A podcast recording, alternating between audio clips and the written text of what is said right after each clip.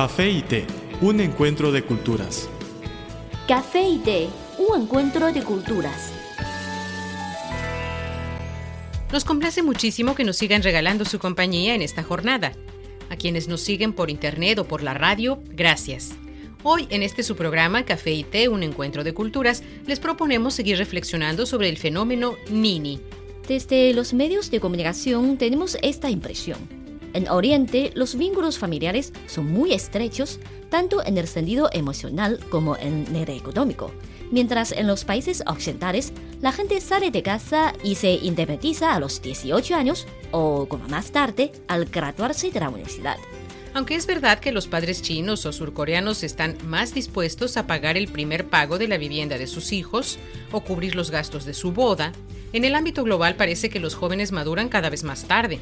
Tanto en Oriente como en Occidente hay hijos adultos que viven con los padres, viviendo de sus pensiones en vez de ganarse la vida por ellos mismos.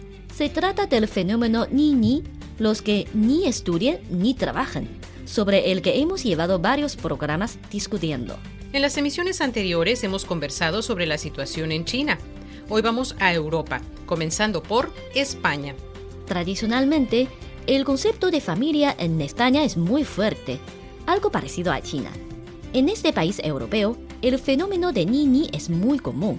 No es nada raro que los jóvenes españoles se aprovechen del apoyo de la familia. Debido a la crisis económica, la edad promedio en que los jóvenes españoles de esta generación salen de la casa para vivir de manera independiente es 32 años, la edad más alta de toda Europa.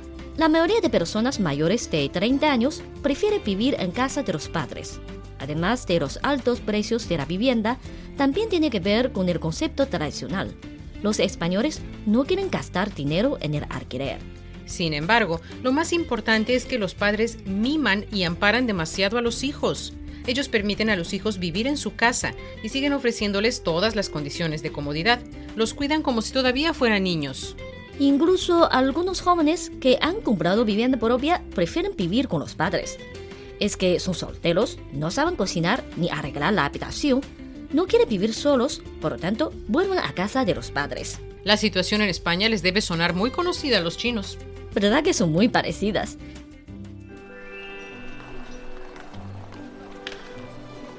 Había una vez una taza de café que rondaba sola por la barra de un restaurante. Pero un día apareció una taza de té y ambos se hicieron amigos.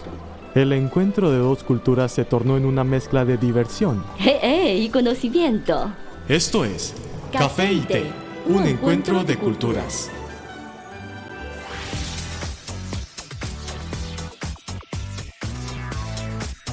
Visítenos en nuestro sitio web espanol.cri.cn.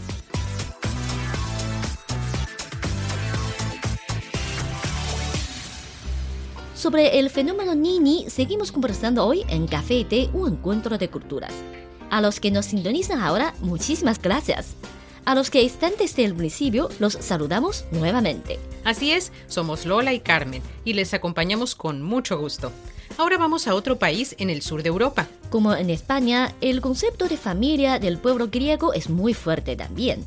Claro, allá también existe el fenómeno de Nini.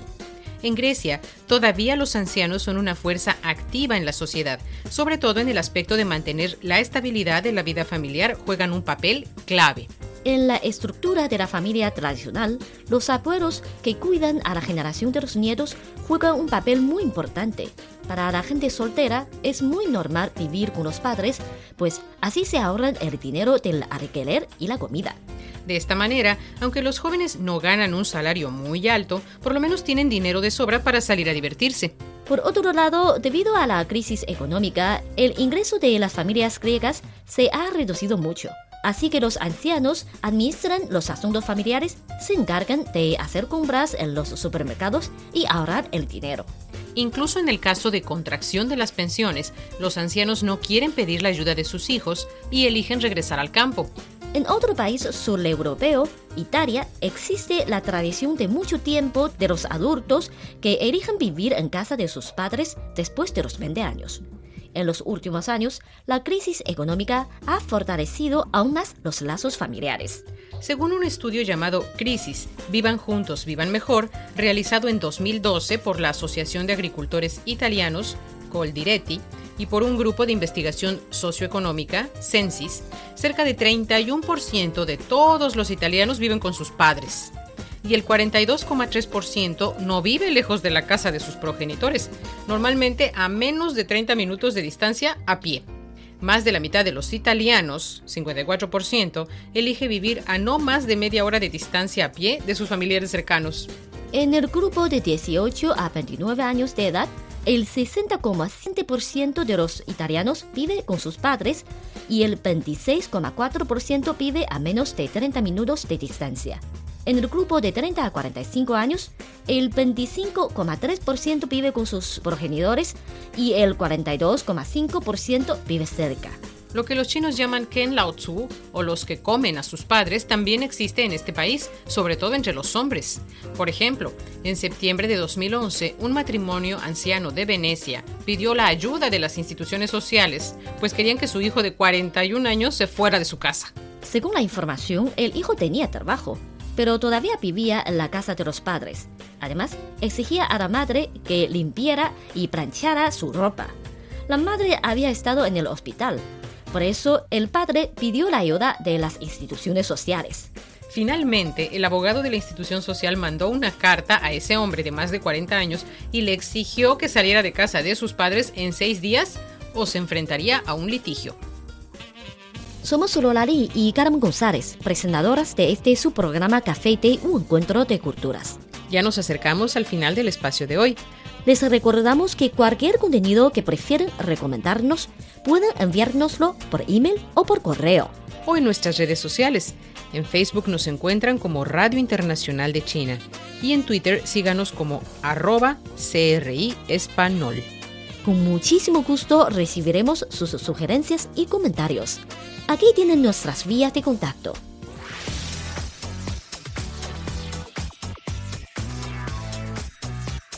Radio Internacional de China, una ventana abierta al mundo. Nuestro correo electrónico es spa.cri.com.cn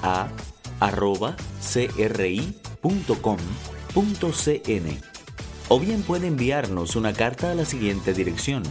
Departamento de Español, Radio Internacional de China, Avenida Shichinshan 16A, código postal 1040, Beijing, República Popular China.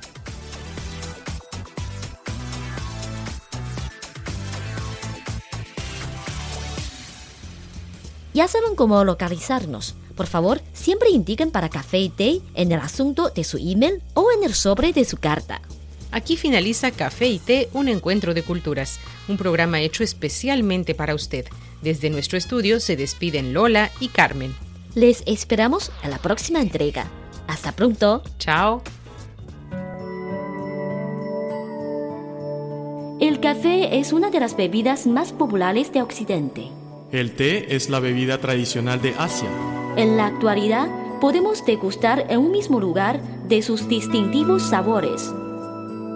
Así como el café y el té, las culturas de Occidente y Oriente tienen sus similitudes y diferencias. En nuestro programa podrá conocer algunos aspectos interesantes que estimularán sus conocimientos. Esto es Café y Té, un encuentro de culturas.